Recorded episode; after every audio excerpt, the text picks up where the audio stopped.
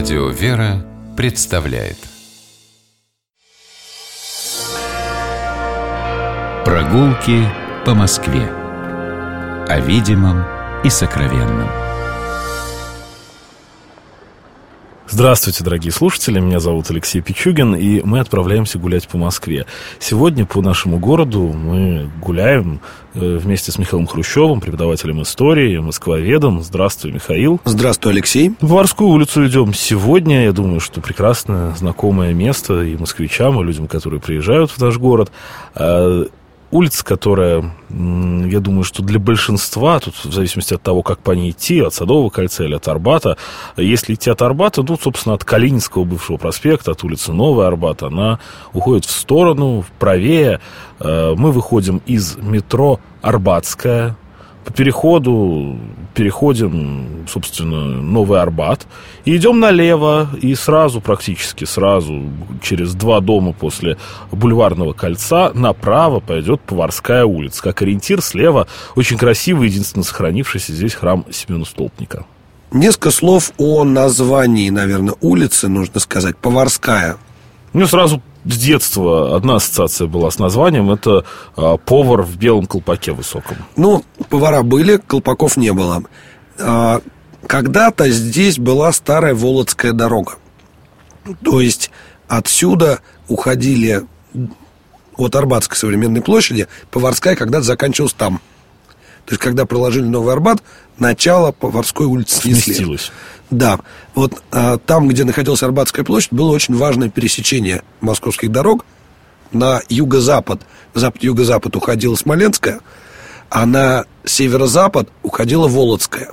Ну, догадаемся, что Володская дорога идет Волок-Каламск, дальше Ржев, Новгород, важная-важная трасса. Ну, это примерно то направление, но все же не совсем. Если мы берем в расчет, что по Новому Арбату, а дальше по... Ну, мы сейчас приедем в Смоленск, да, по Смоленской дороге. Это потому что мост есть. Это потому что мост есть. А тут дорога уходит на северо-запад, и дальше держится северо-запада. Мост через Москву. Как Звенигор... Она, представь себя, она в Звенигородку идет. Угу в современную, так вот если ну, нарисовать если на карте. нарисовать, да, так и найдет. Да, ну, тогда, да, тогда Это Волжская дорога. А, ну, очень важная, как мы догадываемся. Поварская это почему? Ну, подождите.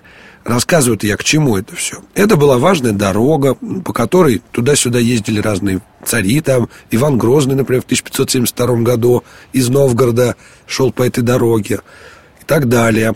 И важно, что эта дорога, если мы по ней продолжим движение в сторону центра, она приблизится к Троицким воротам Московского Кремля. А за Троицкими воротами Московского Кремля когда-то располагался, так скажем, хозблок Московского Кремля. И вся дворцовая обслуга, она селилась по улицам, которые начинаются от Троицких ворот. И вот во всем этом сегменте Москвы. Здесь жили повара, скатертники, ножовщики, хлебники всякие.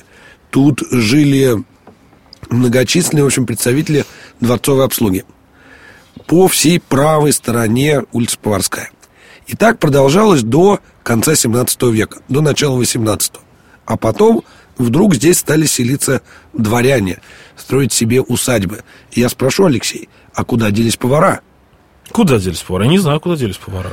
Повара, собственно, двинулись на северо-запад, в Петербург. А, ну, тоже Потому логично. что дворец переехал, двор переехал, и поварам здесь делать было уже нечего. Поэтому Поварская улица, несмотря на твои детские ассоциации, это такой район аристократический. Ну, давай оставим мои детские ассоциации все-таки хорошими, приятными ассоциациями. Да. Это было время, когда еще можно было увидеть а, буфеты, общепиты, там а, тетенек и дяденек в этих больших высоких колпаках. Тогда и родилась эта ассоциация. Верю. Давай ее оставим. Ну, в советское время, надо сказать, а, улица называлась куда менее благозвучно и приятно. Называлась улицей Воровского, а, знаменитого дипломата, который был в 1923 году убит в Лозанне. И в народе, москвичане острые на язык, они ее называли Воровская улица. Была Поварская, стала Воровская. Такой вот был. Такие были шуточки. И, надо сказать, это название демотивировало весьма приезжих, потому что тебе нужна, например, площадь Воровского. Где она будет? Где она будет? Рядом с улицей Воровского должна Где быть. Но она находится немножко в другом месте.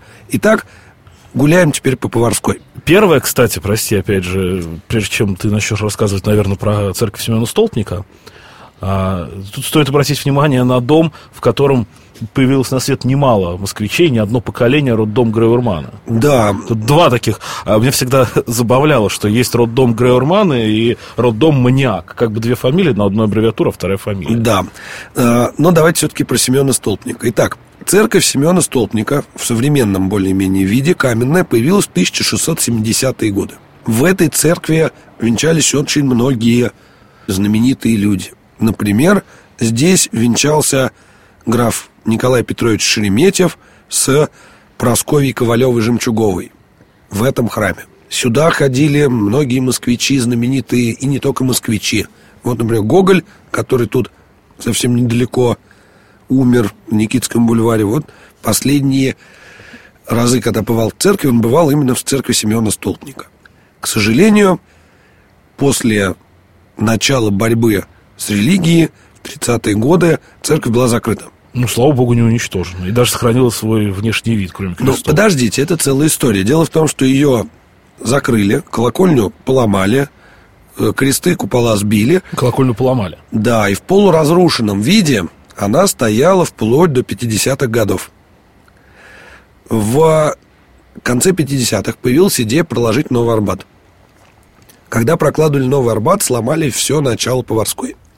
И церковь тоже планировали сломать и ее почти сломали. Но тут на сцене появился великий реставратор архитектуры. Многократно нами поминаемый Петр да, Дмитриевич Барановский. Да, который вместе со своими сподвижниками сказали, что это памятник архитектуры, сносить его нельзя. Сходили в Министерство культуры, выбили там, значит, бумагу, в чем рассказывают, что, например, историк архитектуры, реставратор Антропов, он даже залез в ковш из э, бульдозера, чтобы церковь не снесли. И ее не снесли. Ее отреставрировали. Ее отреставрировали. Даже по ошибке, не знаю почему, поставили кресты на купола. Потом, правда, быстренько их сняли. И церковь в таком отреставрированном виде стала визитной карточкой, таким пропагандистским штампом московских фотографов, которые и делали киношников одно, тоже. И киношников, они делали одну с другой один тот же ракурс, который назывался, условно говоря, «Старое и новое» такая вот маленькая церковка и такой огромный бетонный дом. В 1992 году церковь открыли, заново передали верующим, и тут была очень интересная история, совершенно чудесная. А в церковь была передана икона Семена Столпника храмовая, которая сохранялась у прихожан с 30-х годов. Это редкий случай, чтобы вот так вот все сохранилось. И мы двинемся дальше с вами по Поварской улице. По правую сторону у нас дом, в котором, ну, здание 91-й школы. Знаменитая московская школа. А знаменита она, в частности, тем, что это учебное заведение преемственно школе, где учились Маяковский и Пастернак. Там и табличка соответствующая висит. Табличка висит, хотя не в этом здании, но это уже мелочи. А мы двинемся еще дальше и дойдем с вами до угла а, Поварской и Большого Ржевского переулка. Ну, название Ржевский уже нам понятно. У нас Володская дорога, северо-западное направление, и там город Ржев. Почему он называется Ржевский переулок? На углу Большого Ржевского и Поварской, где сейчас стоит здание Верховного суда Российской Федерации, стояла церковь Ржевской иконы Божьей Матери. В 1540 году здесь такая была очень красивая сцена, когда э, московский великий князь, юный Иван Грозный с приближенными, с боярами, с архиереями встречали процессию, несшую икону Адигитрии Ржевскую в Москву. Церковь простояла до 1938 года. Ее начали разрушать постепенно, разбирать. Началась война, и церковь простояла в таком полуразобранном виде аж до 1952 года. К сожалению, тогда не нашлось сил, которые бы ее защитили, и на ее месте, окончательно разобранным, было воздвигнуто здание Верховного суда. Интересно, что некоторое время назад там был ремонт, и в подвалах Верховного суда были обнаружены многочисленные кости. Конечно, этот, эти кости приписали в новостях жертвам репрессий, но тут следует для точности сказать, что, скорее всего, это просто остатки старого церковного погоста.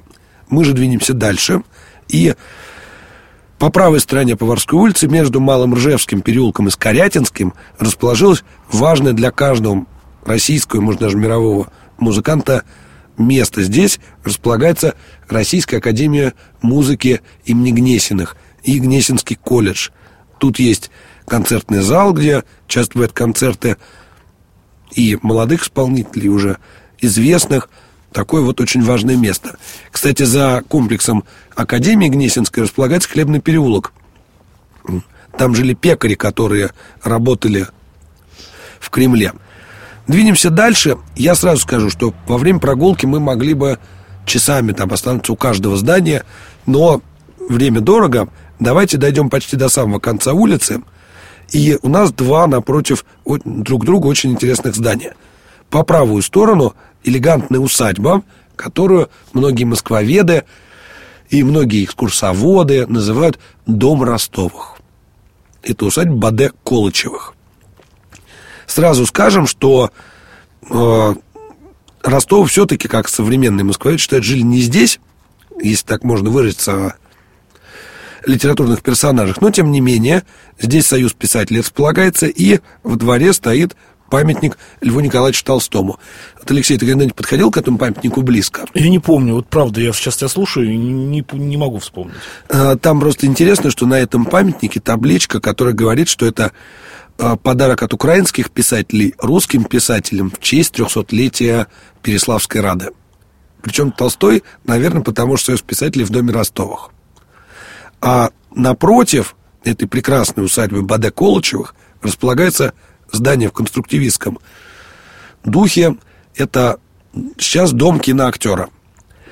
В советское время носил куда более романтическое название Алексей. Центральный дом каторги и ссылки. Ну, я прекрасно помню, что он так назывался когда-то. Да. Самое интересное, наверное, будет сказать, что дом каторги и ссылки – это если так сказать, дворец культуры. У каждого, у каждой социальной страты, которая пользовалась поддержкой советской власти, был свой дворец культуры.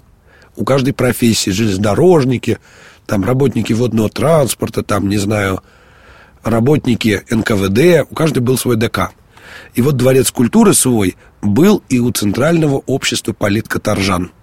Это общество объединяло тех людей, которые до революции успели побывать в тюрьме и в ссылке за революционные дела. Здесь у них был свой архив, здесь у них был свой лекционный зал, библиотека, здесь проводились концерты и так далее. Но, да, они даже успели построить, собственно, свой дом, его строил архитектор Веснин. Но произошла грустная история. К концу 30-х годов политкоторжане стали снова возвращаться туда, откуда пришли. Советская власть стала подчищать значит, бывших политкоторжан и отправлять их кого в лагеря, а кого даже подальше. И так получилось, что в какой-то момент никого из членов клуба не осталось, и здание передали киноактерам под театр. Вот такая вот трагическая история связана с этим веселым театральным зданием. И еще нужно упомянуть, что, собственно, это конструктивистское здание на Поварской, которое застроено достаточно хорошо сохранившимися домами XIX века, это здание появилось на месте снесенной церкви Рождества в Кудрине, которая была построена в XVII веке и которая была снесена в 30-е годы. Спасибо, Михаил. Мы подходим уже потихоньку к Садово-Кудринской улице, Сирич к Садовому кольцу, где и прощаемся. А, Поварская улица, которую мы сегодня смотрели, очень интересная. Она сохранила огромное количество зданий. А, в рамках нашей сегодняшней небольшой экскурсии, конечно, обо всем подробно поговорить э, не удалось, но я думаю, что всем стоит на Поварскую улицу возвращаться, тем более, что, думаю, многие из вас на ней а, с какой-то периодичностью бывают. Михаил Хрущев, преподаватель истории, москвовед, я Алексей Пичугин, мы прощаемся с вами. Любите Москву, гуляйте по ней, любуйтесь нашим городом, будьте здоровы. До свидания. Прогулки по Москве. О видимом и сокровенном.